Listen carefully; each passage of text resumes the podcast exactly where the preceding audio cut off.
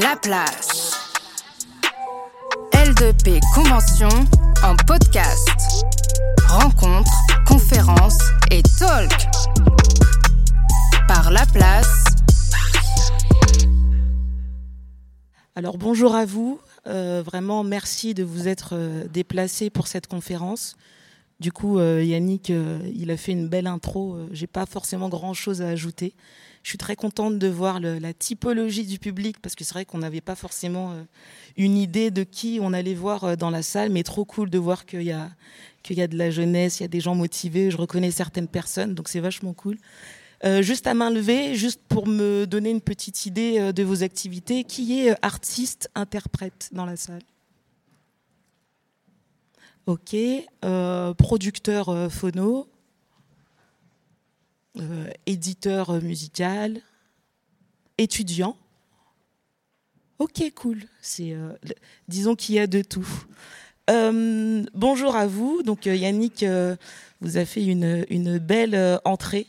merci à vous, intervenants, de, de me faire confiance pour cette thématique. On va rentrer dans le vif du sujet. Alors oui, c'est un sujet qui est assez complexe. On verra, il y a, plusieurs raisons qui peuvent l'expliquer. Euh, pour ma part, moi, si j'avais pas été euh, modo là, je serais dans la salle euh, avec vous parce que j'aime bien toujours continuer d'apprendre et continuer de me mettre à jour sur ces thématiques qui sont ô combien très importantes. on va présenter les intervenants, du moins ils vont se, se présenter et du coup je vais vous laisser la parole. Baptiste, tu veux commencer? Allez, j'y vais. Yes. Ben, bonjour à toutes et tous. Merci d'être si nombreux pour venir écouter ce qu'on va vous, pouvoir vous dire sur, euh, bah, sur nos, trois organismes et ce qu'on propose, ce qu'on fait. Donc, je suis Baptiste Biaggi, moi je suis responsable des projets musique actuelle, musique du monde et musique traditionnelle à l'ADAMI, un organisme de gestion collective qu'on présentera un peu plus en détail tout à l'heure. Bonjour, on m'entend C'est bon. Bonjour à toutes et tous, merci aussi d'être là. On est ravis, c'est la première collab euh, effective sur la convention de la place. Donc moi, je suis Nathalie Roy, je travaille à la à l'action culturelle au pôle musiques actuelles et je suis responsable du, pôle. Et donc moi, je suis Maricine Baradel et je suis référente artiste et responsable du soutien aux auteurs, compositeurs et musiciens-interprètes au Centre national de la musique. Merci encore une fois à vous. Alors moi, la première question que j'aurais, euh, ce serait pour euh, Nathalie et pour Baptiste. Qu'est-ce que vous appelez les musiques actuelles? Oui, alors bah, les musiques actuelles, quelque part, c'est c'est plutôt simple. C'est euh, toutes les esthétiques hein, qui sont apparues ou qui ont été popularisées, on va dire à partir de la moitié du, XXe siècle. Que tu es d'accord, Nathalie Je l'ai défini par euh, la chanson, le jazz, la musique du monde, le rap, les musiques urbaines, enfin toutes ces musiques. Euh, qu'est-ce qu'on oublie? Les musiques du monde, l'électro. L'électro, aussi il y, a le funk, le disco. J'aurais tenté de demander qu'est-ce qui n'est pas de la musique actuelle du La musique contemporaine. Pour nous, l'appellation c'est hors musique contemporaine et hors musique à l'image dans notre structuration d'action culturelle. Et hors musique classique également. Donc c'est assez vaste. Ok. Autre question. Euh, c'est une thématique importante comme euh, Yannick euh, l'avait évoqué et c'est vrai que c'est souvent difficilement compréhensible. À votre avis, pourquoi est-ce si compliqué de, comprendre cet écosystème de la musique et par ricochet les aides que vos organismes proposent? Je pense que la, première des explications, c'est quand même qu'il y a beaucoup, beaucoup d'acteurs différents. Et, en ce sens, très vite, il est compliqué de s'y retrouver d'identifier qui fait quoi, pourquoi chacun fait ci. Et c'est un peu une forme de. Quelque part, quand, on met un premier pied là-dedans, on a l'impression d'être dans une jungle hein, et, euh, on n'a aucun repère. Donc, c'est malheureusement, euh, on essaye tous au quotidien de simplifier les choses. Je pense que de plus en plus, ça l'est, mais euh, c'est pas encore ça. D'où l'intérêt aussi, je pense, de cette intervention aujourd'hui. voilà. Marie-Céline?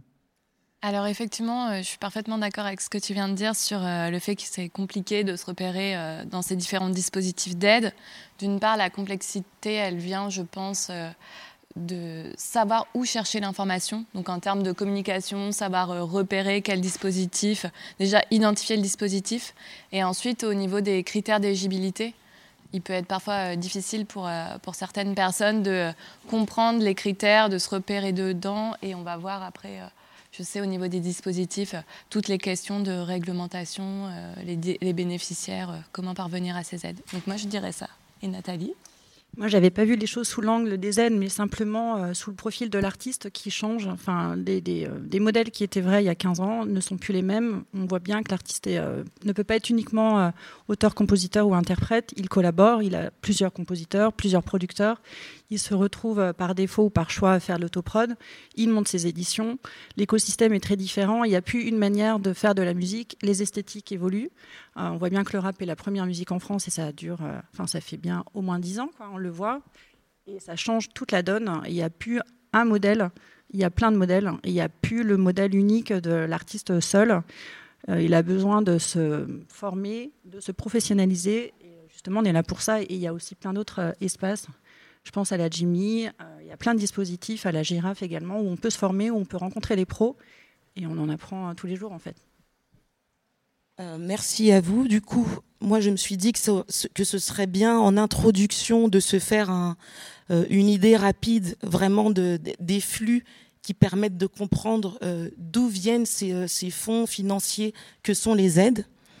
Euh, je vais prendre juste quelques minutes pour euh, rappeler qu'à la base, on part vraiment d'une idée, on va l'appeler l'œuvre de l'esprit, euh, qui a pour objectif de devenir un produit commercial qui, je vous le souhaite, va être un maximum exploité et sous vraiment différentes formes.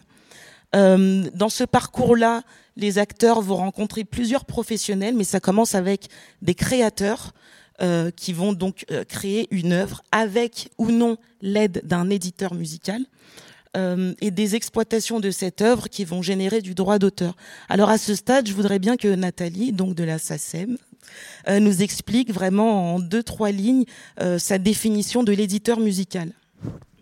Ok. déjà, est-ce que vous savez ce que c'est qu'un éditeur musical? Il y en a qui savent ou pas? Ok, je vais, reprendre. L'éditeur musical, c'est le E dans SACEM, donc là, c'est la Société des auteurs, compositeurs et éditeurs de musique. Et bien souvent, on confond l'éditeur musical avec l'éditeur phonographique, qui ne font pas du tout le même métier, qui peuvent être couplés et avoir deux activités complémentaires. Mais l'éditeur musical, c'est celui qui va représenter les intérêts des œuvres, enfin des auteurs-compositeurs et de leurs œuvres. Il est là pour développer le catalogue, pour monter des collaborations, pour euh, proposer des synchros si possible, et pour euh, promouvoir l'œuvre. Donc c'est pas la même chose que l'éditeur phonographique. Et ça, cette confusion, elle arrive tout le temps, euh, puisque là, éditeur phono, c'est label. Je te remercie pour euh, ces informations. Du coup, euh, après les créateurs, on va passer à des interprètes avec justement donc un producteur phonographique qui là va travailler avec des artistes interprètes et des musiciens. Euh, pour fabriquer un master qui lui euh, dont l'exploitation va générer entre autres euh, des droits voisins. Je pense que c'était vraiment important d'avoir une, une cartographie qui nous permette de mettre d'un côté le droit d'auteur, de l'autre le droit voisin, et on va rentrer dans le dans le détail juste après. Mais là, à ce stade, je voudrais que ben on va parler de Baptiste. Je veux bien que tu places ton organisme au sein de cette infographie. Alors, mon organisme est plutôt euh, sur le côté droit, un peu en bas. voilà, c'est au niveau donc des interprètes. Hein. L'ADAMI, c'est donc la, en fait, c'est un acronyme. Hein. C'est la Société civile pour l'administration des droits des artistes et musiciens interprètes. Et euh, donc, euh, ce sont ceux qui vont interpréter une œuvre justement de l'esprit. Et, et, le lien en fait entre les deux, notamment, il est que quelque part, en il n'y a pas d'interprète ou de producteur phonographique sans œuvre de l'esprit euh, préalable. C'est le, on va dire le point de départ de tout. Donc nous, euh, bah, c'est un peu l'occasion de vous dire en deux mots ce qu'est la DAMI, euh, qui, est, donc un organisme qui est quel âge maintenant Qui est né en 1955. Et pour la petite histoire, comme une anecdote, c'est que c'est né après en fait un, un, spectacle son et lumière qui était donné dans un château à, Chenonceau. Et euh, il s'avère qu'en fait, le spectacle a été capté et il en a été produit un, disque qui s'est pas mal vendu. Et il y a deux, en deux artistes lyriques et un comédien qui participaient à ce spectacle qui, en fait, sont un petit peu étonnés de ne pas être associés aux, résultats financiers du disque. Et avec l'aide d'un syndicat, eh ben, en fait, ils ont monté l'ADAMI. C'est comme ça que les choses ont commencé. Finalement, nos organismes ont point commun le fait de, avant tout, de défendre les intérêts des, catégories d'artistes qu'ils qui, représentent. Donc c'est ainsi que c'est apparu. Et... Ok, je te remercie. Du coup, je vais demander la même chose à Nathalie, c'est-à-dire de placer euh, ton organisme, donc la SACEM, au sein de l'infographie. Nous, c'est facile, c'est tout en haut à, à gauche. Les auteurs, les compositeurs et les éditeurs. Ok, du coup, je vais faire apparaître les jolis logos. Euh, alors, ils ne sont pas représentés là, mais euh, SCPP, SPPF, ce sont les organismes qui gèrent les droits des producteurs. Mais en tout cas, ça nous permet de voir euh, dans quelle catégorie ils se situent. Et on voit également l'aspect d'IDAM qui représente les musiciens. Et Baptiste, je te ressollicite parce que j'aime bien le réentendre. J'ai souvent du mal à le retranscrire. quelle est la différence entre l'ADAMI et l'aspect d'IDAM Alors, on va commencer par le point commun. Le point commun, il est de gérer donc des droits d'artistes-interprètes, mais sur des, euh, des, interprétations qui ont été fixées, c'est-à-dire qui ont été enregistrées soit sur disque, soit à l'image. Et euh, donc ça, c'est le point commun. Le point ensuite différenciant, c'est que l'ADAMI en fait va se charger des artistes qu'on va appeler principaux ou solistes, c'est-à-dire des artistes dont la présence est essentielle à la réalisation du projet. Tandis que la Spédidam, elle va représenter euh, plutôt les, artistes qui sont musiciens d'accompagnement. Voilà, donc c'est ça un peu le, le, point, enfin, oui, la différence finalement entre les deux, c'est que on représente tous les deux des artistes, mais qui n'ont pas forcément la même qualité la même importance dans un projet. Voilà. Ok, au sein d'un groupe, par exemple, où il y a un, artiste lead, donc il y en a un qui sera à la DAMI et les autres à la Spédidam? Alors, au sein d'un groupe, on va considérer quand même que tous les membres du groupe, finalement, ont un rôle prépondérant dans le projet. Et en ce sens, sont les artistes principaux ou co-artistes principaux, et donc représentés euh, par la DAMI.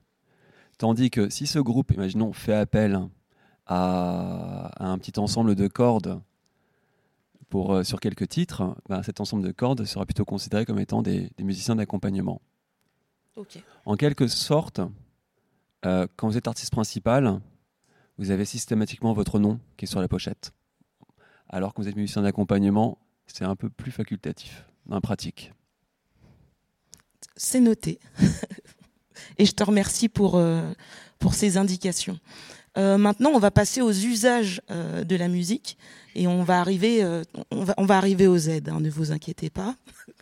Euh, l'idée là, c'est vraiment d'expliquer que l'utilisateur, euh, pour euh, utiliser, désolé de la redondance, mais l'œuvre et le master des ayants droit, la règle basique, c'est que il faut demander, c'est-à-dire il y a un droit moral, en vertu du droit moral, il devra demander, et en vertu du droit patrimonial, il devra payer. Maintenant, c'est un petit peu plus compliqué dans la pratique. on verra juste après pourquoi. Et du coup, Nathalie, je te ressollicite. Marie-Céline, j'arrive on arrive avec le CNM, ne t'inquiète pas.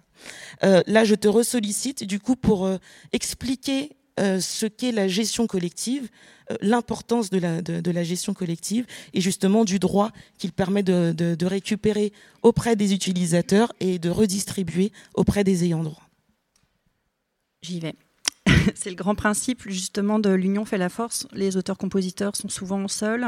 Euh, on peut être auteur, on peut être compositeur. Ils peuvent travailler ensemble, ils peuvent avoir un éditeur. Et pour euh, être plus fort et pour mieux négocier les droits, euh, les accords de réciprocité, les contrats de représentation, l'intérêt c'est de, se regrouper et de, de compter sur la SSM. La SSM, elle est dirigée, elle est composée, enfin c'est une société civile. Elle est composée d'auteurs, compositeurs et d'éditeurs. Il y a un conseil d'administration. C'est le conseil qui dirige. On peut postuler à partir de mars, enfin jusqu'en mars. Le conseil euh, est euh, acté en juin. Et ensuite, c'est le CA, le conseil qui, euh, qui dirige et qui anime cette politique en lien avec la direction générale. Et donc, l'intérêt pour un auteur-compositeur, enfin pour un créateur, et il y en a plein dans la salle, c'est de, de se faire représenter pour pouvoir ensuite protéger ses titres les déposer et ensuite être répartis sur chaque diffusion. Et il y a autant de contrats de représentation que, que d'usage en fait. C'est en ça peut-être que la, la est parfois mal comprise, c'est que les il y a des contrats pour chaque euh, corps de métier en fait.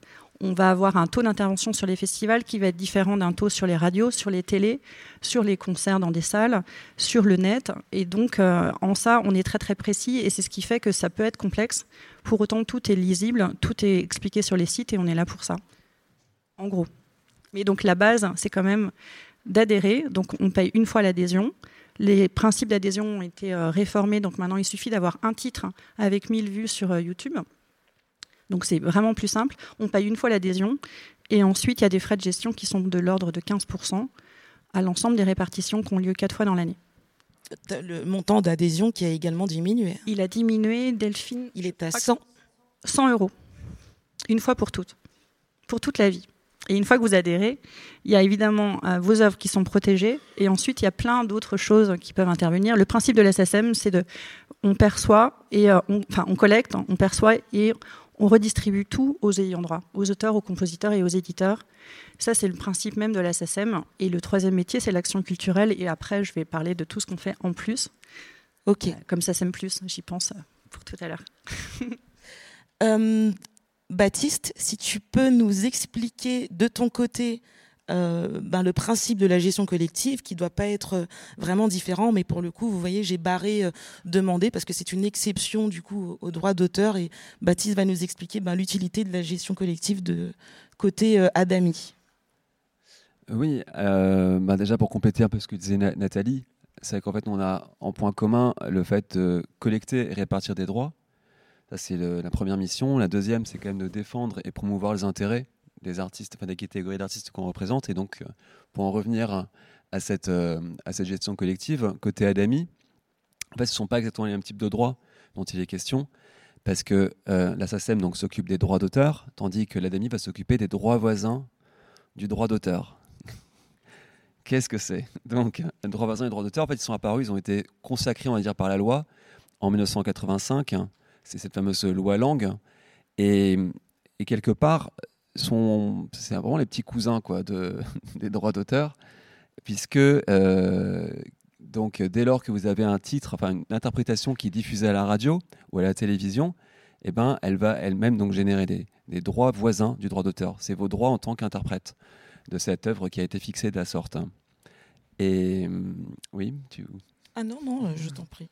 Et, et, ainsi, euh, bah donc c'est donc c'est ça la rémunération équitable hein, finalement. C'est c'est et une particularité cependant, c'est qu'à partir du moment où vous avez un morceau, notamment qui est dans le commerce, en fait, ben il y a une radio a toute auto, enfin toute légitimité, autorité à le diffuser.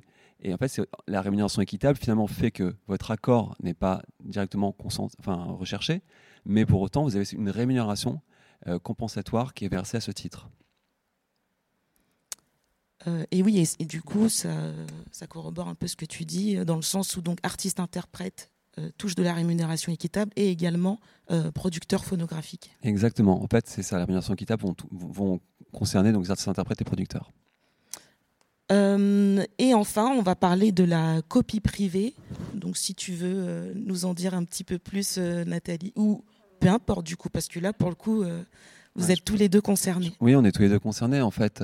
donc c'est bah, la copie privée, qu'est-ce que c'est? Bah, Finalement, c'est aussi quelque chose qui est apparu en 1985, euh, donc avec cette loi langue. L'idée était justement euh, de, comment dire, c'est une forme de, redevance qui permet de compenser on va dire, des copies qui pouvaient être faites de la musique. Donc à l'époque, ben, sur des cassettes, puis sur des VHS, etc. Euh, et, ensuite ben, sur des clés USB, des, disques durs euh, ou même des smartphones. Aujourd'hui, euh, donc il y a 60% de la copie privée, enfin même plus de 60% de la copie privée qui provient en fait des smartphones. Donc cette copie privée, ben, elle a deux canaux, on va dire, après de redistribution. Il y a 75% qui vont directement être répartis aux auteurs, compositeurs, éditeurs, interprètes et producteurs. Et il y a 25% de cette copie privée que les organismes de gestion collective comme la SACEM ou l'ADAMI doivent utiliser à des fins d'action artistique. Et en fait, c'est là un peu le nerf de la guerre, c'est que nos, nos, ressources principales en matière d'action artistique proviennent de cette copie privée. Et c'est grâce à ça qu'en fait, derrière, on est en mesure euh, de soutenir des, des projets, euh, des festivals, des, tout, le, enfin, tout ce qu'on fait au travers de notre action artistique. Tu veux ajouter un, quelque chose? Oui, c'est qu'en total, 100% euh, de la copie privée est reversée aux ayants droit, finalement. Donc, soit à la filière, soit aux auteurs-compositeurs, aux éditeurs. Et donc c'est en ça où ça constitue nos budgets. Mais le consommateur, finalement, tous les consommateurs, donc nous et même les créateurs, contribuent à la création, à la diffusion, puisque cette loi est encadrée, la loi langue. Euh, on a l'obligation de, la redistribuer pour la création, la diffusion, la professionnalisation. Et depuis, de, depuis la crise du Covid, justement aussi une obligation euh, d'intervenir sur des fonds de secours obligatoires. C'est ça, en fait, c'est inscrit dans, le code de propriété intellectuelle. Et euh, donc c'est vraiment une obligation qui nous est faite. Et ce qui, en fait, qui cadre vraiment aussi comment euh, s'organise notre action artistique et la façon, enfin, les, les aides qu'on propose, etc. Donc, vous parlez bien de l'action culturelle. Exactement. Ok. Oui. Je fais suivre les slides. Euh, donc, l'action culturelle ayant été euh, définie, et je vous en remercie. Euh, juste donc pour rappeler que la SACEM gère euh, principalement les droits donc des auteurs, compositeurs et éditeurs. Et je vous laisse voir euh, la suite. Et du coup, ça me donne euh, ben, la bonne introduction pour euh, parler du CNM, qui a la particularité de représenter euh, vraiment toute la filière. Et donc là, euh, Marie-Céline, vraiment, on a besoin de comprendre quel est cet organisme. Euh, dont les gens ont entendu parler, mais on a vraiment du mal euh, à, la, positionner euh, au sein de l'écosystème de la musique. D'accord. Donc le Centre national de la musique, c'est un établissement public qui est né au 1er janvier 2020, donc qui a été fortement impacté dans ses premiers mois de vie par, par la crise Covid-19, qui a également impacté de manière assez considérable, et vous le savez très bien, tout l'ensemble de la filière musicale notamment. Le Centre national de la musique, c'est, on peut dire, la maison commune de la musique. En fait, on fédère vraiment l'ensemble de la filière musicale et on est là pour soutenir toutes les musiques, tous les publics, euh, au niveau national et également au niveau international, étant donné qu'on on accompagne dans le développement à l'international certains projets. On parle de maison commune de la musique également parce qu'en fait, on fédère, euh, si vous en avez entendu parler, les anciens euh, CNV, Bureau Export, IRMA, Calif et FCM. Et donc, euh, cette maison commune de la musique, ça, je vous ai donné un peu on va dire, l'historique très très rapidement parce qu'après, effectivement, on va parler des aides. En termes de structure, on fonctionne en fait avec on est administré plutôt par un conseil d'administration auquel est adjoint ce qu'on appelle un conseil professionnel où siègent euh, différents euh, organismes et représentants euh, professionnels.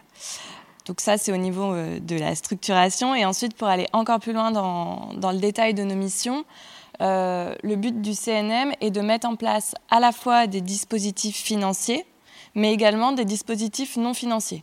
Donc les dispositifs financiers, on va les voir euh, ensuite. On va soutenir différents strates de la filière musicale. C'est-à-dire qu'on va soutenir euh, les artistes en direct avec un soutien aux auteurs-compositeurs. On va soutenir également euh, des éditeurs. On va soutenir de la production phonographique. Je ne vais pas vous détailler ici toutes les aides, ce serait super long et ça ferait un peu catalogue il y a tout qui est euh, bien répertorié sur notre site internet, mais voilà, on va soutenir euh, les festivals, différents acteurs euh, de la filière musicale. Donc ça, c'est la partie vraiment soutien économique. Et ensuite, on est également là pour accompagner la filière d'un point de vue accompagnement, conseil, information, communication, avec vraiment euh, toute une entrée euh, accompagnement, conseil, un peu une entrée parcours usager où on va être là pour accompagner euh, sur le modèle 360, si je puis dire. Donc ça, c'est vraiment euh, nos deux grands principes d'action. Ça va être une entrée dispositif financier et une entrée euh, accompagnement, donc avec euh, du conseil et de la formation. Voilà. Pour expliquer en résumé. Je te remercie. Comme tu disais, il y a vraiment beaucoup d'aides. Donc euh, là, l'idée vraiment de la conférence, c'est aussi de vous donner un, maximum d'outils et euh, ben, les sites internet qui peuvent vous expliquer au mieux euh, le dispositif qui vous correspond. Euh, avant ça, on va juste faire, euh, et après je vous promets on en parle, euh, un rapide retour ben, sur euh, la Covid, parce que ça a quand même grandement bouleversé le, la façon dont tous ces organismes proposaient leurs aides. Donc en quelques lignes, si vous pouvez nous expliquer ben, ce qui a changé, ce qui a été modifié, où ça a été réorienté, quels secteurs ont été privilégiés. Pour nous, donc le Covid, c'était qu'en mars 2019, 20, 20. 20. Euh, on avait euh, beaucoup beaucoup d'engagements faits pour des festivals euh, qui s'étaient engagés avec qui on avait donné un accord de partenariat. Donc on, a réglé tous les festivals qui devaient avoir lieu et qui n'ont pas pu avoir lieu. On, on- a conservé nos engagements et ensuite le conseil d'administration a décidé de mettre en œuvre des fonds de secours d'urgence pour les auteurs-compositeurs et pour les éditeurs dès le mois de mai, il me semble, qui ont été reconduits chaque semestre et on en est encore là en 2022 à avoir reconduit un, montant important de fonds de secours. D'ailleurs, si vous êtes concerné, n'hésitez pas à postuler. Vous pouvez reconduire l'aide chaque année. On espère que c'est la dernière année, mais euh, c'est des, montants qui vont de 500 euros à 5000 euros et c'est en fonction des droits perçus sur les, années précédentes, avant la crise. Donc ça, ça a été euh, concrètement quelque chose euh, d'impactant. Et puis, on a eu des mesures euh, difficiles dans l'entreprise avec un plan de départ volontaire, avec euh, une volonté d'économie forte, hein, puisque en fait, les frais de gestion de la SSM, c'est la seule, euh, c'est le seul angle sur lequel on peut, on peut ajuster pour préserver les droits d'auteur de nos membres, en fait. Donc voilà ce que je peux dire. Et d'ailleurs, ça a été fait en collaboration avec le CNM, ces fonds de secours. Alors, effectivement, comme on travaille euh, très très bien avec, euh, avec la SACEM, on a mis en place un fonds exceptionnel de sécurisation euh, des revenus des auteurs et compositeurs. Donc là, c'est vraiment une aide en direct pour les artistes, auteurs, compositeurs. Et donc ce fonds, il est financé par le CNM et opéré par la SACEM et par la SACD. Et donc c'est un fonds qu'on a lancé en juillet 2021 et qui donc reprend la sécurisation des revenus sur les premiers et seconds semestres 2021. Et là, on travaille éventuellement euh, à 2022. Donc ça, c'est sur la partie euh, sécurisation des revenus des auteurs et des compositeurs. Et ensuite, côté CNM, on a aussi lancé un mini-site dédié à la crise. En fait, là encore, euh, sur notre site internet, on a mis énormément d'infos pour aider, accompagner les personnes qui étaient en difficulté durant cette période de crise. On a aussi lancé une boîte mail info Covid où les personnes pouvaient déposer des questions, soit on leur répondait en direct, soit on allait chercher la réponse euh, auprès euh, d'autres partenaires pour euh, accompagner au mieux durant cette période complexe. Oui, ben, côté, côté Adami, on a aussi essayé de faire des petites choses, notamment bah, comme Nathalie le soulevait, on a justement, enfin, en tant qu'organisme de gestion collective, on a eu ce droit de, de mettre une partie de cette copie privée donc directement dans des fonds de soutien aux artistes. C'est ainsi que on a, une opération qui s'appelle Droit au cœur, qui est euh, quelque chose d'ailleurs que tout, artiste en, difficulté peut solliciter auprès de l'ADAMI, donc qui a, tourné un petit peu à plein régime malheureusement. Et puis parallèlement, ben, on avait quand même aussi, ben, on est le spectacle vivant, on avait des centaines de, tournées qui étaient en cours et qui étaient aidées par l'ADAMI. Il s'agissait de savoir ben, qu'est-ce qu'est-ce qu'il advenait en fait, de l'aide qui était accordée à des projets qui manifestement n'allaient pas pouvoir euh, être menés à bout. Et on a justement fait ce choix de, de maintenir les aides euh, de façon à, ce que ben, les, structures puissent euh, bien, euh, surmonter euh, un, peu, peu, peu moins difficilement cette, cette crise euh, qu'elle traversait. Ça, c'est un peu on va dire, la principale action. Et, et puis, parallèlement, mais on en reparlera plus tard dans les, dans les, différentes aides qu'on propose, mais c'est aussi un petit peu orienté une façon pour nous de, de concevoir des aides au spectacle vivant. Et, euh, et en fait, on a travaillé à, quelque part à les automatiser et, et à les rendre euh, un petit peu garanties. Mais je reviendrai en détail plus tard là-dessus. Ça intéressera beaucoup de personnes. Ce sont les aides automatiques, c'est ça? D'accord. J'ai oublié de préciser quelque chose, c'est qu'on a, on a recentré nos aides en fait direct, tous nos partenariats. euh, sur 21 ça a été compliqué, on n'a pas pu soutenir les festivals puisqu'ils n'ont pas eu lieu. Et en 2022 les festivals qu'on avait l'habitude de soutenir, on, maintient des montants euh, passés, mais on, est beaucoup plus exigeant sur euh, la programmation, sur les aides directes aux sociétaires et ce que ça peut impacter pour les, artistes qu'on a pu aider. on recentre toutes nos aides et on fait en sorte qu'il y ait plus d'aides directes aux sociétaires. Je pense que c'est pareil, l'ADAMI, en fait, chacun s'est un peu recentré sur euh, son ADN, sachant que le CNM est arrivé, que le CNM aide toute la filière, que vous avez des budgets conséquents, et donc chaque société civile, il me semble, s'est recentré sur, euh, sur ses fondamentaux. Oui, parce qu'en fait aussi, il y a eu, euh, le Covid a eu un impact direct aussi, même sur les, sur, sur les montants de copies privées qui étaient, qui étaient perçus. Donc, ben, ces montants sont un petit peu effondrés et par conséquent, c'est naturellement, ben, chaque organisme qui avait quand même la velléité d'aider un peu plus que sa catégorie euh, d'artistes, euh, ben, a dû se recentrer un petit peu sur, son, sur ses artistes clés, on va dire. Voilà, donc la SACEM plutôt sur, les auteurs, compositeurs, éditeurs, l'ADEMI plutôt sur les artistes interprètes, la SCPP et la SPPF plutôt sur les producteurs, parce que euh, il avait soudainement plus assez de ressources non plus pour pouvoir euh, aider au-delà. Voilà. on va en parler après, mais on a vu aussi, on a pu constater avec euh, Solène, euh, qui est dans la salle et qui travaille avec moi sur l'autoprod, on a reçu beaucoup, beaucoup, beaucoup plus. Enfin, en fait, le nombre de demandes d'autoprod a doublé en fait avec le Covid. Avant, on avait 500 demandes chaque année, on est passé à 1000. C'est que les artistes, enfin vous, vous étiez chez vous, la plupart, vous avez continué à travailler, à produire, à composer, à créer, à faire des collabs il n'y avait plus de concerts, il n'y avait plus de sorties, on était confinés et on voit un pic de créativité, de production.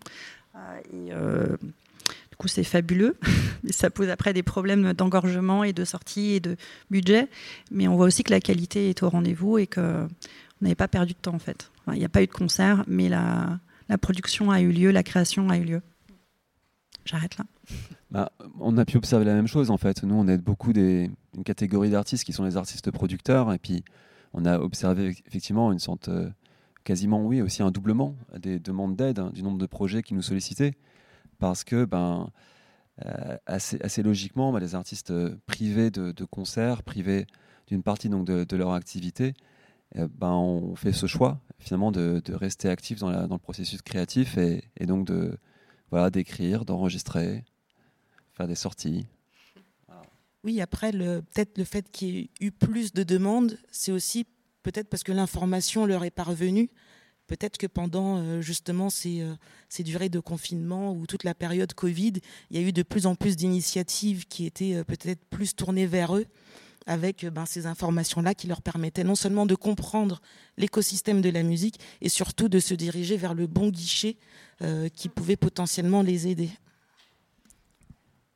il y a aussi toutes les tournées annulées. Enfin, il y a beaucoup d'artistes qui, euh, qui euh, je pense aux artistes par exemple qui étaient exposés au printemps de Bourges, qui étaient censés exploser, parce qu'on sait que par exemple quand on est sélectionné aux Inouïs en avril, tous les producteurs sont là, euh, on les connaît depuis quelques mois, et ensuite il y a une rampe de lancement. Et en fait, tous ces artistes-là en 2020, bah, il ne s'est pas passé grand-chose. En 21 non plus, et là ils reviennent en 2022, sauf que en deux ans, on a des nouveaux artistes euh, plus jeunes euh, qu'on ne connaît pas encore et qui, enfin, il y a un bug de deux ans quand même avec des artistes qui sont un peu en difficulté quand même. Parce qu'une fois qu'on a eu un coup de projecteur sur ces dispositifs, c'est compliqué, en tout cas pour le repérage auprès des pros, de revenir. Et donc euh, chacun est un peu très à l'écoute et très attentif à tout ça, mais ça, ça crée un engorgement terrible en fait. Et on voit bien que les programmations ont été. Euh, les artistes programmés en 2020 ont été reportés en 2021. Et puis 21 euh, reportés là. Et il y a des tournées qui, qui, qui, durent en fait depuis un moment. Donc pas mal d'artistes ont finalement pas défendu leur album sur scène et ont continué à composer un nouveau projet finalement. J'ai constaté ça. Je pense qu'on a le même constat. Au niveau des aides, euh, alors on tenait à commencer avec euh, ce site qui est assez bien fait. Probablement que certains euh, d'entre vous le connaissent déjà, mais ça vous permet vraiment d'aller chercher l'aide qui correspond non seulement à votre typologie, mais également aux besoins que vous avez par rapport à votre projet. Donc je vous conseille vivement d'y aller. Ça s'appelle monprojetmusique.fr, qui même de, c'est la SACEM qui... Euh, Initiative portée par la SACEM euh, conjointement avec d'autres sociétés civiles, mais l'initiative était SACEM, oui. Vous y trouverez également, enfin c'est un site, hein, vous, vous, y trouverez également des, des conseils, des tips et quelques explications qui sont vraiment pas mal, mais vraiment pour vous permettre de focaliser l'aide qui vous correspond en termes de filtre, c'est vraiment bien fait. Là, on va voir quelques aides, évidemment, on les verra pas euh, toutes, mais je vous conseille vivement d'aller sur ce site pour aller trouver ce qui vous correspond. Je précise quelque chose, c'est qu'il euh, existe depuis longtemps ce portail. Moi, je sais que je le conseille pas forcément parce que chaque euh, chaque structure fait évoluer ses programmes d'aide et il y a un temps de mise à jour. Et là, il est, il est ok, il est bon. Mais par contre, en effet, on est toujours en train de faire évoluer nos programmes. Le Covid nous a forcé à le faire, les restructurations partout, les baisses de budget. Donc les programmes évoluent très très régulièrement et même nous, ça sème, ça bouge. À la DAMI, vous avez beaucoup réformé, il y a des restructurations partout. Le CNM euh, euh, s'installe et a proposé plein de nouveaux programmes. Donc euh, là, il est, il est, au top. Disons que dans l'attente d'une alternative équivalente. Mais il est parfait. On, ira sur le site et après, on ira chercher la précision euh, mm. sur le site de, de l'organisme en lui-même. On va commencer par les aides pour l'auteur-compositeur. CNM. Et en plus, le, on a de la chance, c'est vraiment toi qui es référente sur cette bourse-là. Donc, euh, tu vas vraiment pouvoir nous expliquer ben, de quoi il s'agit, euh, quelques critères d'éligibilité ou, euh, et à quel type de besoin ça répond. J'ai été silencieuse. J'ai laissé mes collègues parler sur, sur l'impact. On, on, vous l'entendez bien? Pas, super. Là, on entend mieux. Là? Le là, ouais. ah, là c'est bon. Cool, merci. Euh, pourtant, j'ai dit des trucs super intéressants avant, donc c'est dommage du coup. Vous voulez qu'on parle plus Tous fort ou juste moi, je parle pas très fort Ouais, là c'est bon. C'est pas très fort. Quand... Ok. Je vais essayer de parler beaucoup, beaucoup, beaucoup plus fort. Euh, du coup, donc je refais, si vous n'avez rien entendu depuis le début. Non. Euh, donc au CNM, effectivement, on gère euh, plusieurs dispositifs d'aide dont l'objectif c'est de soutenir l'écriture, la composition, l'interprétation, l'édition, j'en parlais tout à l'heure. Mais ça, c'est vraiment les aides financières. Donc là, quand on parle des aides, moi j'aime bien qu'on parle des aides financières parce qu'à côté, il y a l'accompagnement, le conseil, la formation, qui sont tout autant des aides en fait pour les artistes, les producteurs, etc. Euh, effectivement, moi au CNM, je suis référente artiste, donc je m'occupe du soutien aux auteurs, compositeurs et musiciens-interprètes. Et en fait, au CNM, donc nous sommes très nombreux. Et euh, chaque, euh, chaque référent s'occupe de plusieurs dispositifs. Donc moi, le dispositif dont je m'occupe, mais je m'en occupe pas toute seule, je m'en occupe avec Barbara qui est ici. Euh, c'est euh, le dispositif de soutien de bourse aux auteurs et compositeurs. Donc c'est un dispositif qui est tout récent. Il a été mis en place euh, justement après cette fameuse crise Covid. On l'a dit qui a impacté de manière considérable le secteur de, la musique. Et donc au Centre national de la musique, on a mis en place donc ce soutien direct aux artistes avec vraiment une volonté d'aider ce qu'on appelle le premier maillon de la chaîne, c'est-à-dire les artistes souvent, on va accompagner, enfin jusque-là en tout cas, euh, de, assez souvent, nous accompagnons euh, l'éditeur, le producteur, la salle de spectacle, le festival, des structures. Mais l'artiste, au sens de l'auteur-compositeur, c'est assez rare, en tout cas, qu'on le soutienne en direct. Et donc là, c'est ce qu'on a fait au Centre national de la musique. On a décidé de soutenir en direct l'artiste. Donc, euh, ma mission au Centre national de la musique, c'est euh, d'offrir ce soutien euh, direct à l'auteur-compositeur, donc un soutien financier, et en même temps d'être une sorte, alors j'aime pas trop le terme, mais c'est une image, donc ça va vous aider, c'est être une sorte de porte d'entrée en fait, c'est-à-dire quand un artiste, auteur, compositeur arrive au CNM, de pouvoir lui dire, bah, s'il ne répond pas en tout cas à cette bourse, qu'il existe d'autres aides mais les autres aides, donc il y a les aides financières, mais ce qui suppose d'être structuré. Et, mais il existe également, et ça on le verra un tout petit peu plus tard, des aides non financières en termes de conseils, d'accompagnement qui sont euh, tout aussi intéressantes. Donc maintenant que j'ai bien amené le teaser sur la bourse auteur-compositeur, Qu'est-ce que c'est que cette bourse auteur-compositeur? C'est une aide euh, qu'on a lancée le 15 mars 2021, donc euh, qu'on a lancée, c'est-à-dire qui est passée à notre conseil d'administration. Et au niveau de la communication et du dépôt des aides, ça s'est ouvert en juillet fin juillet 2021. Et euh, on a reçu 340 dossiers. Donc pour vous donner un ordre de grandeur, c'est assez conséquent en fait sur quelque chose qui se lance fin juillet, de recevoir euh, en octobre 340 dossiers de demande d'aide. On avait un budget de 2 euh, millions d'euros et à ce jour, on a pu aider 237 artistes auteurs donc auteur, compositeur. Donc c'est une aide euh, très conséquente qui a réellement bien marché, dont le budget était bien calibré parce qu'on a pu accompagner tous les auteurs-compositeurs qui répondaient à nos critères d'éligibilité. Et maintenant, la partie dure, si je puis dire, de ce dispositif, c'est-à-dire les critères d'éligibilité. Donc là, les critères que je vais vous donner, et je vois qu'il y en a qui ont des stylos et, des carnets, ne notez pas ce que je vais dire parce que ça va changer. Donc vous pouvez prendre des notes, mais à côté, vous mettez un panneau genre euh, à venir et tout.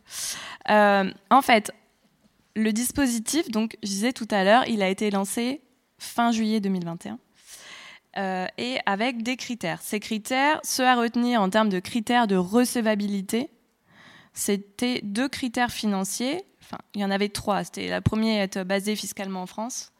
Le second, le plus important, c'était de générer 3000 euros de droits d'auteur pendant trois années, sur une période de quatre années.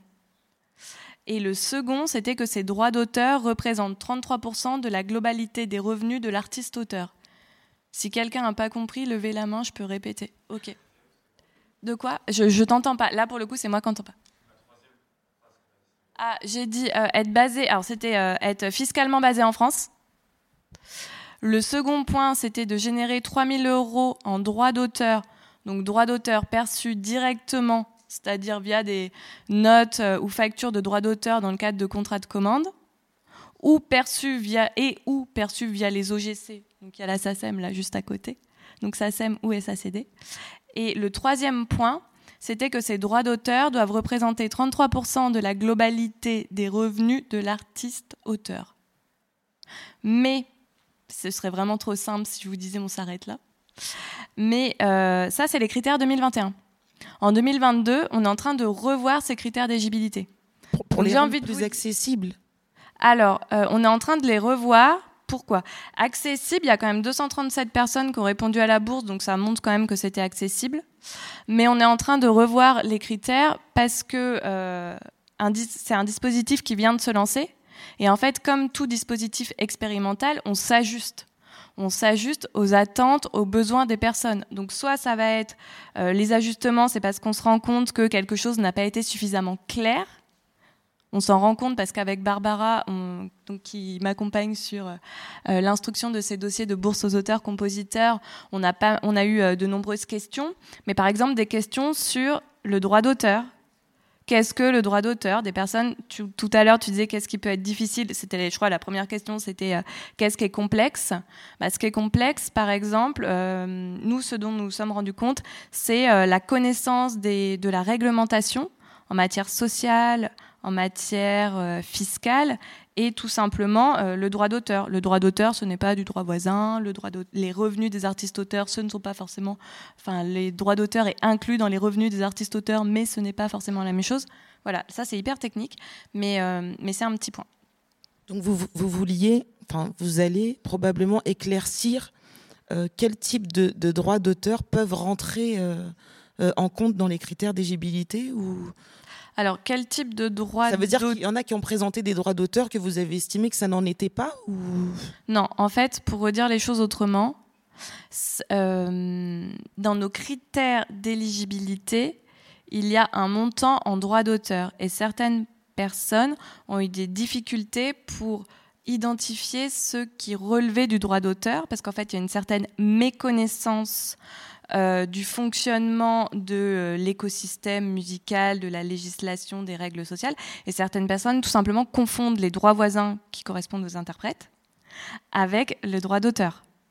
Donc, ce que j'expliquais, c'est que euh, là, on va revoir nos critères d'éligibilité et également peut-être réadapter certaines formulations pour qu'elles soient plus intelligibles et que les personnes comprennent mieux en fait ce qu'on attend dans ces critères-là mais euh, ce qu'il y a à retenir également, parce que je parle de critères d'éligibilité, de recevabilité, et c'est du jargon euh, hyper technique, c'est qu'en fait, euh, au niveau de, des aides financières, en tout cas au Centre national de la musique, une fois que vous avez identifié un dispositif que vous pensez répondre aux critères, vous allez vous déposer un dossier.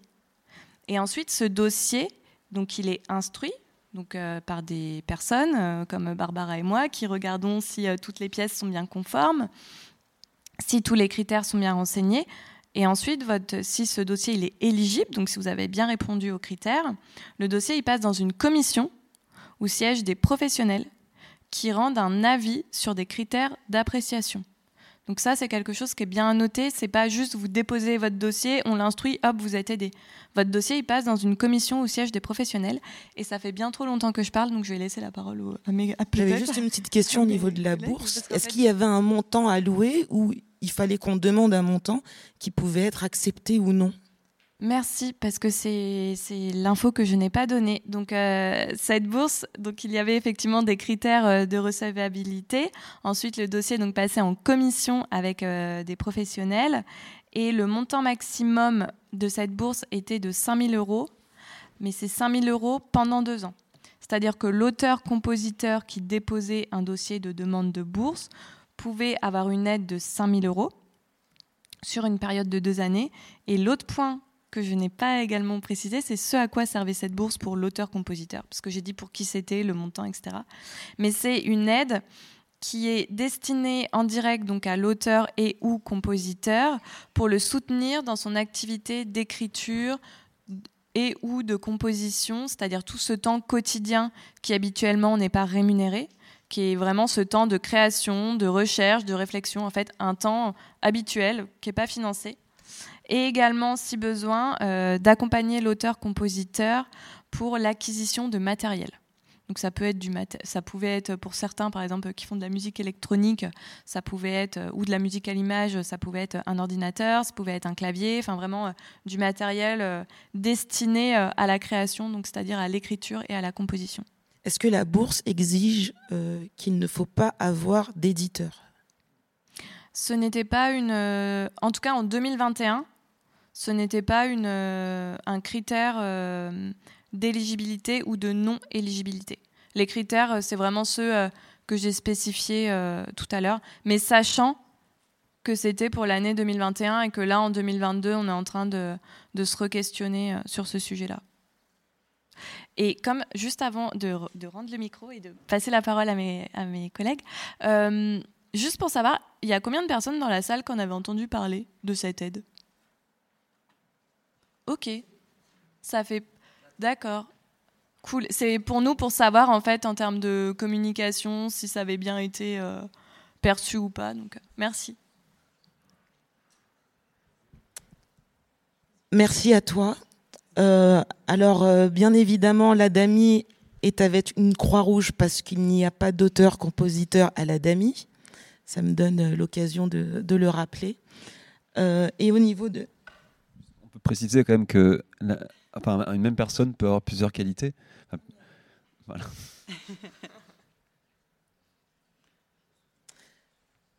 Les aides pour l'autoproduction et l'artiste producteur. C'est une slide qui a eu, euh, avec laquelle il y a eu beaucoup de débats. Disons qu'au niveau de la terminologie, euh, je voudrais bien savoir, tiens, euh, alors c'est Nathalie. Pour toi, l'autoproduction, qu'est-ce que c'est?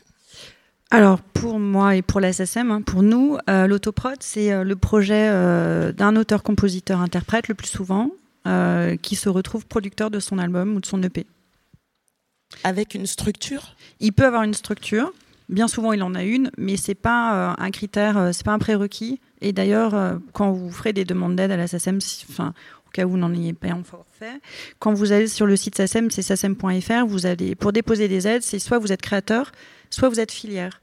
Et donc, nous, l'aide à l'autoprod, on la met dans les créateurs. On n'aide pas les labels. Mais une autoprod, pour nous, peut être portée par. Euh, donc, c'est un artiste, il peut avoir son propre label, mais c'est pas le label qui dépose une demande. Tu vois? J'entends. Et l'aide est reversée sur le, compte personnel. Sur le compte de, personnel de l'artiste, de l'auteur-compositeur. Sauf que l'aide a beaucoup évolué. Il y a longtemps, elle était à hauteur de 3 000 euros, puis 4 500, puis là, elle est passée à 6 000 euros. Ce qui fait que dans les premières questions qui se posent, euh, avant de déposer une demande même, c'est euh, est-ce que si j'ai l'aide, est-ce que je vais être imposable? Cette question, euh, moi, elle m'embête un peu, mais en fait, c'est vrai que fiscalement, ça change pas mal la donne parce que beaucoup d'artistes ont des revenus faibles au départ, en tout cas. Et donc, oui, en fait, il va être imposable. Euh, quoique je suis même pas encore sûre parce qu'en fait à chaque fois j'oriente vers notre service comptable et en fait ça dépend de comment lui le déclare. Mais nous, SACEM, on va le déclarer aux impôts et ensuite ça dépend du régime de l'artiste. Mais euh, dans le cas d'un soutien à hauteur de 6 000 euros maintenant, euh, on accepte de le verser à sa structure. Mais sa structure n'est pas la porte d'entrée de la demande. Ça vient d'évoluer. Oui. Pour nous, il est en autoprod quand même. S'il est propriétaire de son master, c'est bon. Et en fait, euh, les critères ont beaucoup évolué, mais depuis euh, longtemps maintenant, on accepte les sorties numériques. Et pour nous, c'est super simple justement d'aller sur Spotify, par exemple, puisque c'est l'outil qu'on utilise nous, de voir qui est le producteur. Et donc, euh, avant, on demandait l'autorisation et les SDRM.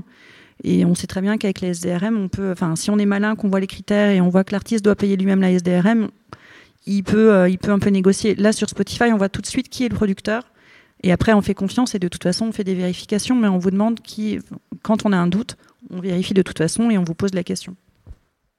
Mais l'autoprod, pour nous, euh, ça peut être un artiste qui a sa structure, mais nous, on, la demande est portée par l'artiste, par l'auteur-compositeur. Merci. Et du coup, l'artiste producteur, enfin, qu'est-ce que c'est? On serait tenté de dire que c'est la même chose, mais disons qu'il y a des, euh, des spécificités euh, fiscales ou sociales ou structurelles qui. Euh, ça, ça, peut être la même personne. Donc Nathalie précisait que côté SACEM, la porte d'entrée, c'est l'artiste en tant que personne physique. Enfin, l'auteur-compositeur, pardon, en tant que personne physique. côté Adami, en fait, c'est l'artiste, voilà mais au travers d'une structure qui lui appartient ou qui lui est dédiée. Et cette structure doit être productrice majoritaire de l'enregistrement. Donc c'est là un petit peu là toute, la différence, c'est que côté Adami, nos aides, elles vont être destinées à des structures et non pas à des artistes directement. Et donc voilà, donc le, but euh, pour nous, l'artiste producteur, c'est cet artiste voilà, qui a sa structure. Soit c'est une structure commerciale, il a des parts dedans, soit c'est une structure associative, elle lui est en pratique dédiée. Et cette structure est productrice majoritaire de l'enregistrement. Et en ce sens, l'artiste donc contrôle l'enregistrement, contrôle le master. Et, euh, en fait, quelque part, il gère directement sa carrière. Quoi. Mais il peut s'agir d'une structure où d'autres artistes sont signés?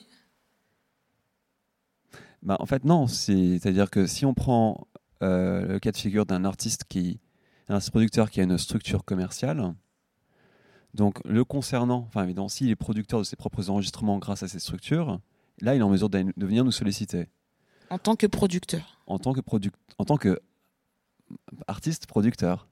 Si cet même artiste est également producteur d'autres artistes, eh ben, il peut tout à fait le faire, sauf qu'il ne peut pas nous solliciter sur les artistes autres que lui-même qu'il produit. Tu n'aides pas les labels voilà, c'est un petit peu ça la différence. en fait, pendant longtemps, la DAMI aidait euh, des, labels et elle ne le fait plus euh, depuis, euh, depuis, un an et demi à peu près. parce qu'on a eu justement des, petites choses qui nous ont forcé à nous recentrer sur les artistes? Et donc voilà, donc la petite, voilà notre définition de l'artiste autoproducteur, qui est donc l'artiste producteur, mais qui a une structure. Voilà. C'est bon? euh, On continue avec les aides pour les producteurs phonographiques. Ça va aller euh, euh, assez vite. On va vous diriger très naturellement vers SCPP, SPPF. Oui, Nathalie. Je voulais dire un truc. J'ai oublié évidemment les aides aux sociétaires. Enfin, les, aides. il faut être membre de la SSM pour déposer une demande d'aide. Pour les, les, aides aux créateurs et les aides à la filière, il faut évidemment être à jour de ses droits d'auteur. Quand vous organisez un festival, il faut être clean et avoir réglé les droits d'auteur d'une année précédente et être à jour et être. Euh, tu pourrais préciser ce que tu entends par euh, filière? La filière, c'est par exemple, on est partenaire de beaucoup, beaucoup, beaucoup de festivals en France, de salles, de structures d'information, de la place, par exemple, sur cette conf, euh, il y a un soutien SACEM important, de, structures de formation. Et donc, il faut que les droits d'auteur, enfin, que, tout le monde soit en règle, qu'il y ait un contrat en cours et que les relations soient bonnes et que les contrats soient respectés avant d'envisager un soutien.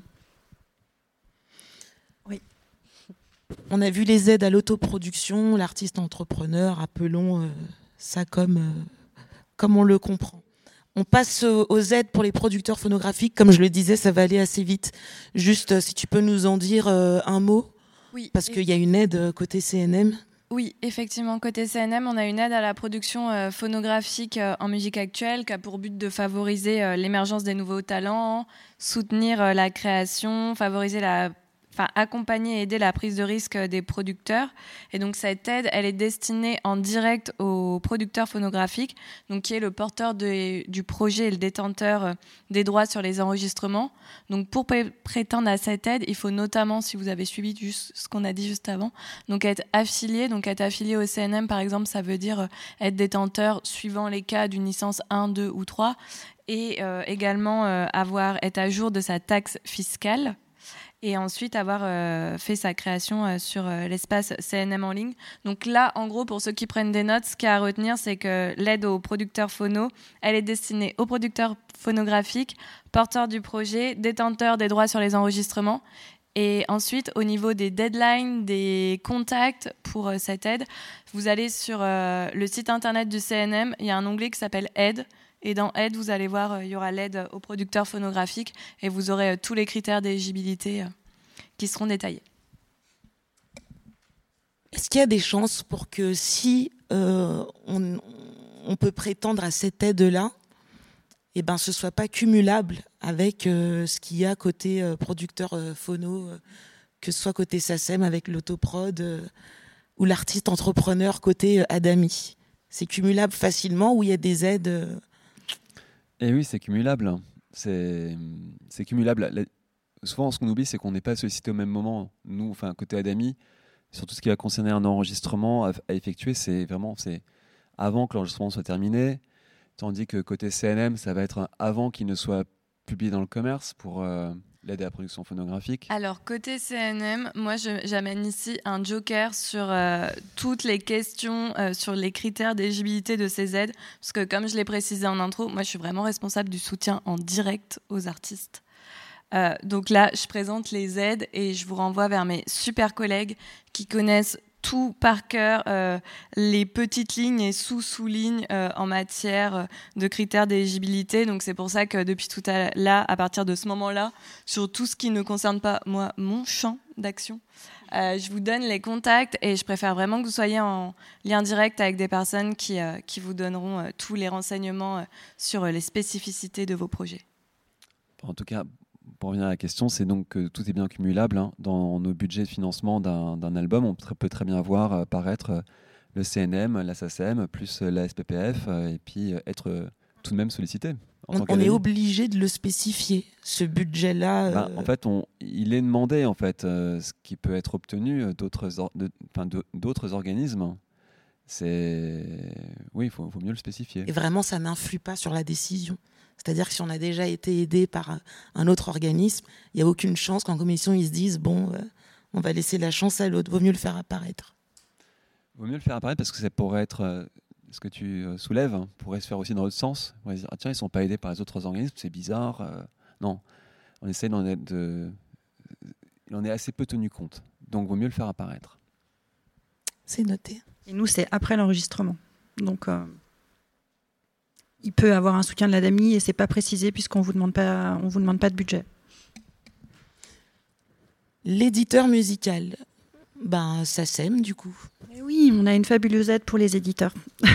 Euh, donc euh, l'éditeur musical, en effet, euh, est, hyper important pour la carrière d'un artiste et il y a une aide au développement éditorial qui a été euh, mise en œuvre il y a 5-6 ans et qui permet d'aider les auteurs-compositeurs. Enfin, du coup, il, permet d'aider l'éditeur à investir dans le travail et les œuvres de l'auteur-compositeur qu'il représente.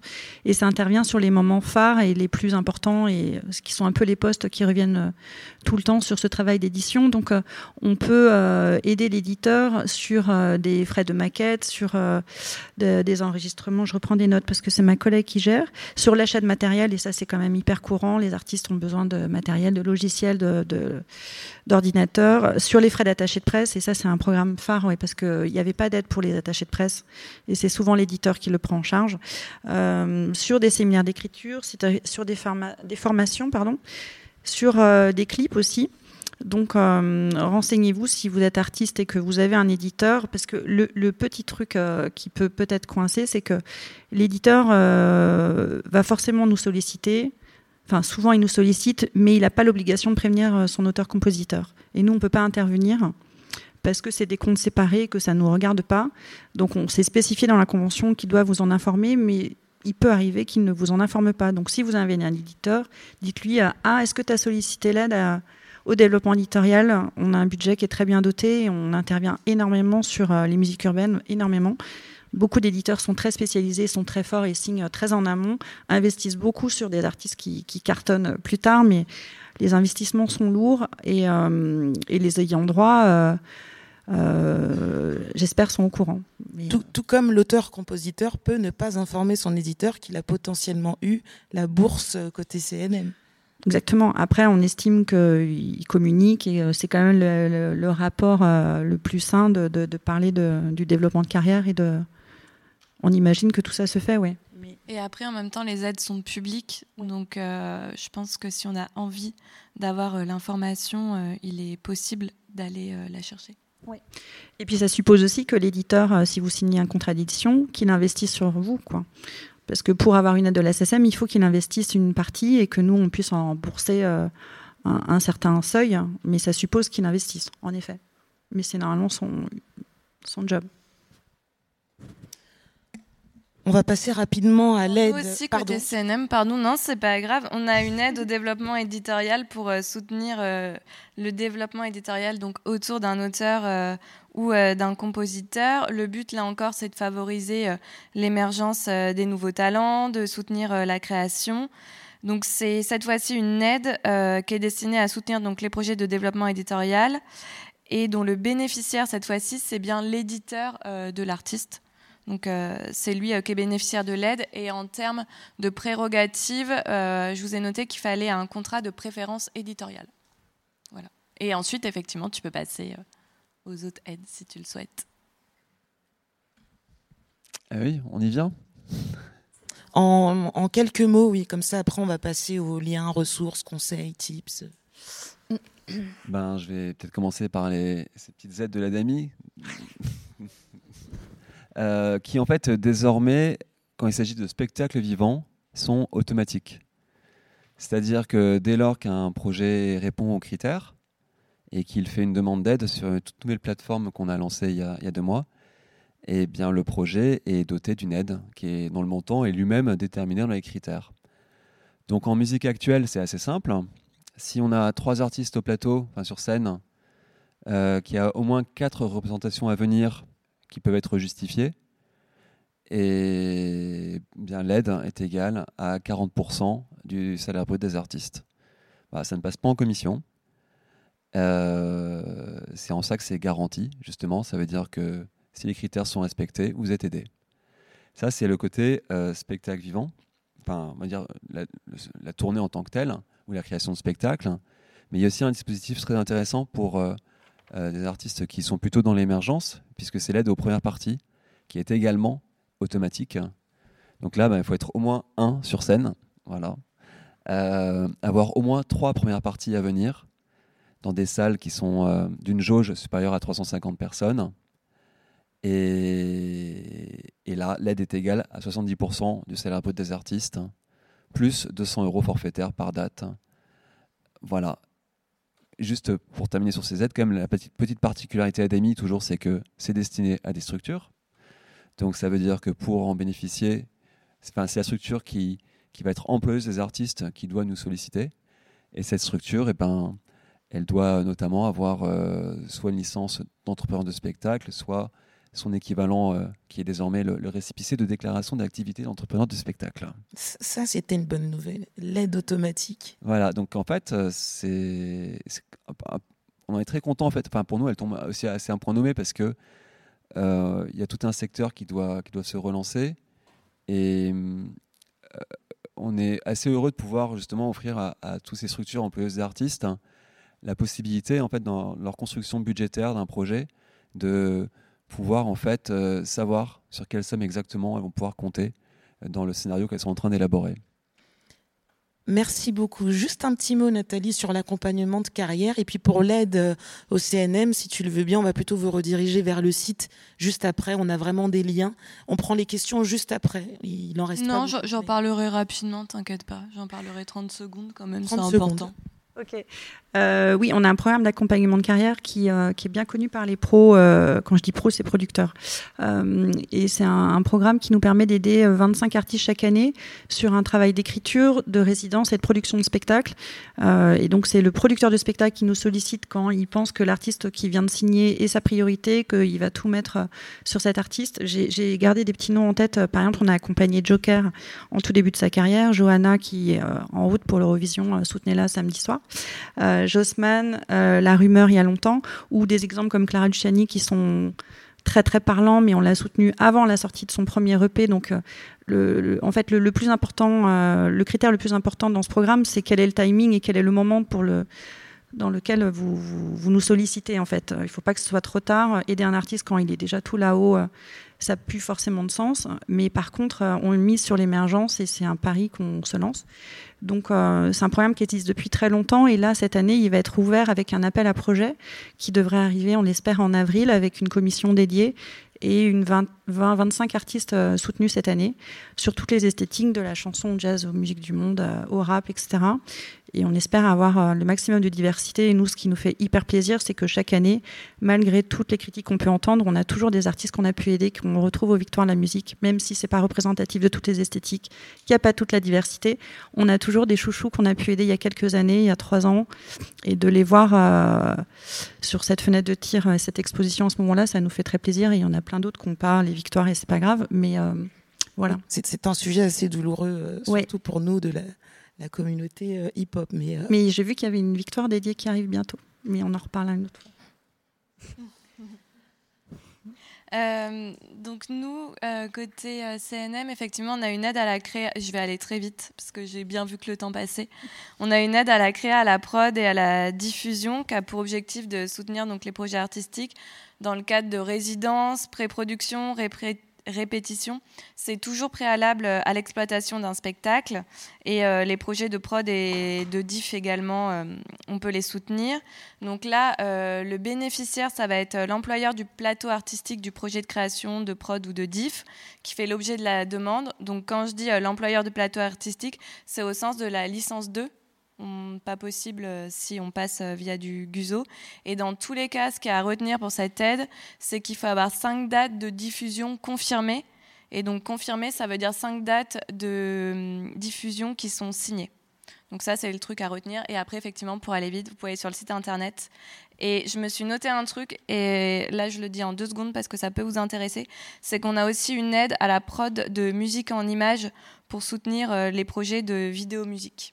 Donc pareil, euh, sur notre site, pour le coup, vous verrez qu'il y a eu une aide pour la, pour cette, euh, pour euh, la prod de musique en images. Et comme il y a le temps qui passe, on va parler des conseils du coup. Oui, mais c'est très rapide. hein. De toute façon, en termes de conseils, je pense que vous êtes déjà un petit peu en alerte, mais vous avez bien compris que ben il faut adhérer pour pouvoir demander une aide et autres, hein, parce qu'encore une fois, il y a des aides financières, mais il y a des accompagnements variés. Euh, vérifier si l'aide euh, est attribuée avant, pendant ou après la réalisation. De toute façon, vous l'avez très bien expliqué. hein, vous n'intervenez pas au même moment euh, dans le projet. Euh, visez une aide qui soit cohérente avec votre statut. Alors là, c'est hyper important. Donc, euh, euh, comme on a dit, hein, le- entre autoprod, artiste entrepreneur, producteur phono ou artiste qui s'autoproduit avec quelqu'un d'autre ou non dans la boîte. Donc voilà, c'est assez compliqué, mais regardez bien les modalités. Euh, veillez au respect des obligations légales et sociales, le, le convention collective y compris, et surtout bien évaluer le temps requis pour constituer les dossiers, parce que chaque euh, demande d'aide euh, a sa date euh, limite, et euh, souvent il y en a qui passent à côté, et euh, c'est bien dommage. En termes de ressources, bon, il y a les sites le génériques qui sont très faciles à, euh, à trouver. Et vraiment, les trois sites sont vraiment bien faits. Je vous invite euh, euh, à y aller et puis à fouiller. Il y a vraiment des tips, des conseils. C'est assez ludique. Je veux bien que tu reviennes. au niveau du CNM, il y avait des, des particularités que tu voulais évoquer Oui, tout à fait. Au niveau du Centre national de la musique, donc tout à l'heure, euh, mais là il nous reste 5 minutes, donc je vais essayer d'être hyper rapide. Et si à un moment donné je vais trop vite, vous levez la main et je m'arrêterai, j'irai plus doucement. Euh, donc on a des dispositifs d'aide financière, ça on en a parlé. Je vous ai dit qu'il y avait le site internet qui explique tous les critères d'éligibilité. Vous allez en bas du site, il y a un onglet contact, vous avez les adresses mail, c'est super bien fait. Euh, ensuite, au niveau des aides non financières, et ça c'est vraiment un truc super intéressant. Euh, c'est qu'on a des rendez-vous conseils musique, c'est-à-dire des personnes qui sont euh, là pour euh, vous accompagner, vous donner des conseils personnalisés euh, sur euh, le développement de votre projet. Donc, ils ne donnent pas des conseils d'ordre artistique, mais ces deux personnes, donc qui sont conseillers au Centre national de la musique, qui sont Paul Laverne et Thibaut Consuelo, vont vraiment pouvoir répondre à vos questions en termes de développement administratif, de stratégie économique, de réglementation à respecter. Donc, ils sont vraiment formidables et vous pouvez les solliciter. Donc, pareil, je crois que sur notre site, il y a un onglet conseil musique, c'est dans information, conseil et orientation. Donc ça, c'est une, vraiment une porte d'entrée qui peut être super utile pour vous. Et ensuite, le second point, c'était nos formations professionnelles. Parce qu'au Centre national de la musique, donc, on met en place des formations à destination des professionnels euh, de la filière, en complément de nos aides financières. Et, euh, et ces formations, elles peuvent euh, être très bien quand vous vous lancez, que vous savez, vous connaissez pas trop un domaine. Tout à l'heure, on a parlé du droit d'auteur, les personnes qui font la, qui ne, se repèrent pas très bien entre euh, le droit d'auteur, par exemple, et les droits voisins. On a typiquement euh, des formations sur différents sujets, donc ça, c'est très très bien. Et le dernier point, et non le moindre, c'est les trans- 360 du CNM. Donc les 300 360 pardon, du CNM, c'est des sessions d'information collective qui sont dédiées à la filière euh, musicale, qui vous permettent en fait d'avoir un aperçu des différents métiers du secteur de la musique, des points clés, de la méthodo, et surtout c'est des formations gratuites. Et elles sont accessibles en fait sur simple inscription. Donc dans la suite de cette formidable conférence, moi je vous invite à aller sur notre site internet, à vous inscrire à une formation. Ça peut être tout à fait bien. Donc pour ceux qui prennent des notes, là encore, j'ai des dates, des noms. Donc, la prochaine rencontre, comme ça on pourra se revoir, ça va être super. On va en faire une et puis le reste, je pense qu'elles seront facilement trouvables sur le site. Alors, il y a musique et stratégie numérique, le 19 avril. Mais il y a une autre conf, ce serait dommage que j'en parle pas, c'est comment monter son label en musique urbaine, et c'est le 30 mai. Et maintenant, je me tais. Voilà. On peut se voir après. Merci. Bien avant le 30 mai, demain, je vous invite à suivre un talk avec Alexandre Maout, qui est le directeur des répertoires de la SACEM et qui va parler des rémunérations euh, dans la musique en général. Donc, je vous invite euh, vivement euh, à y participer. Euh, Nathalie, merci pour tous ces mails que tu m'as donnés. Même moi, je les ai notés. Mais ça permet vraiment d'envoyer son problème euh, au bon endroit au sein de la SACEM. Son super projet. Euh, et euh, merci. Enfin, Baptiste, les gens vont venir te parler du coup, comme j'ai oublié de mettre ton adresse email, mais c'est quelqu'un de très ouvert. Vous allez voir, il va vous donner plein d'autres tips. Merci, merci beaucoup Je euh, peux rajouter un à truc vous. Oui, bien J'ai sûr. oublié de dire un truc. Euh, surtout, euh, allez voir le site de la SSM. Et par exemple, j'y pense, il y a un super service qui est dédié euh, aux sociétaires qui s'appelle SSM, qui est gratuit. On peut pas vous faire adhérer d'office par rapport à la CNIL, mais c'est un service qui existe depuis longtemps et c'est des offres négociées pour vous. Donc il y a plein de réductions qui sont dealées avec Céline Aymon qui est dans la salle. Coucou Céline. Donc allez-y, vérifiez. Il y a plein de choses euh, hyper intéressantes pour, la vie pour votre vie d'artiste. Et sinon, il y a un appel à projet qui va sortir euh, qui concerne la fabrique euh, rap, qui est tout nouveau. Donc il y a un appel qui sort là, le 31 mars. Et en fait, c'est euh, le principe, c'est qu'il y a des auteurs-compositeurs qui vont dans les classes de la maternelle au lycée et écrivent une œuvre euh, originale avec les élèves. Et, euh, et donc, c'est des structures qui sont euh, appelées à s'inscrire à ces appels à projets et qui reçoivent 3 000 euros pour euh, chaque projet. Merci. Je vais juste prendre peut-être la, et la je, je- question je après. voulais juste dire un truc. Et si vous proposez un projet qui est refusé, c'est pas grave. Continuez. Ça veut pas dire qu'il est pas bon. C'est juste qu'il a. On peut pas soutenir tout le monde, mais surtout, euh, ne doutez pas quoi. Continuez. Ce que je voulais dire aussi, c'est que Décidément. oui, on a plein de choses à raconter. oui. Non, euh, c'est aussi, euh, voilà, si vous n'êtes pas éligible à une aide euh, aujourd'hui, euh, vous le serez demain, en fait. C'est c'est pour ça que euh, on a aussi, euh, on, on aime bien aussi parler de nos programmes d'aide. hein. C'est parce que c'est pas pour maintenant, c'est pour demain, et c'est toujours bon à savoir aussi, parce que c'est nécessaire en fait d'avoir un peu une trajectoire, savoir quel chemin on Et peut d'ailleurs, je te remercie pour le temps que tu prends souvent de répondre euh, au dossier. Parce que vraiment, ça fait du bien justement de comprendre si le dossier il a été bien fait ou non. Parce que comme on disait, hein, des fois c'est refusé, mais c'est pas parce que le dossier il a été mal monté ou ça peut dépendre de vraiment beaucoup de paramètres. Et c'est vrai que Baptiste il prend le temps de répondre et ça c'est euh, vachement cool. La place. L2P Convention en podcast. Rencontres, conférences et talk. Par La Place